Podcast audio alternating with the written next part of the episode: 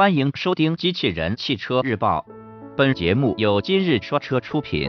欢迎搜索关注“今日说车”栏目，了解汽车圈新鲜事。自由加 1.4T 手动挡新闻内容来自汽车之家。日前，广汽菲克 E 正式发布了自由侠 1.4T 手动挡车型的官图。与目前在售的搭载七速干式双离合变速箱的车型不同。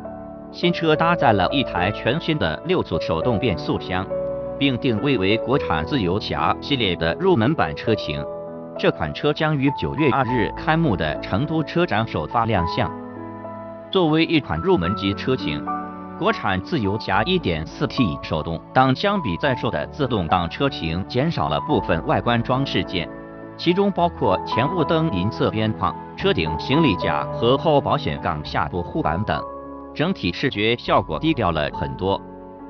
此外，该车装配了一款全新造型的双色铝合金轮圈。内饰方面，新车中控台造型及功能布局与目前在售的自动挡车型基本保持一致，不过其具有金属质感的圆形手动换挡杆十分吸引眼球。据官方消息。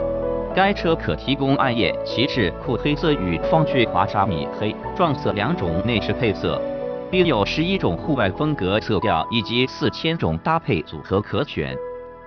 动力方面，新车继续搭载了一台 1.4T 涡轮增压发动机，最大功率150马力，峰值扭矩230牛米，传动系统匹配一款六速手动变速箱。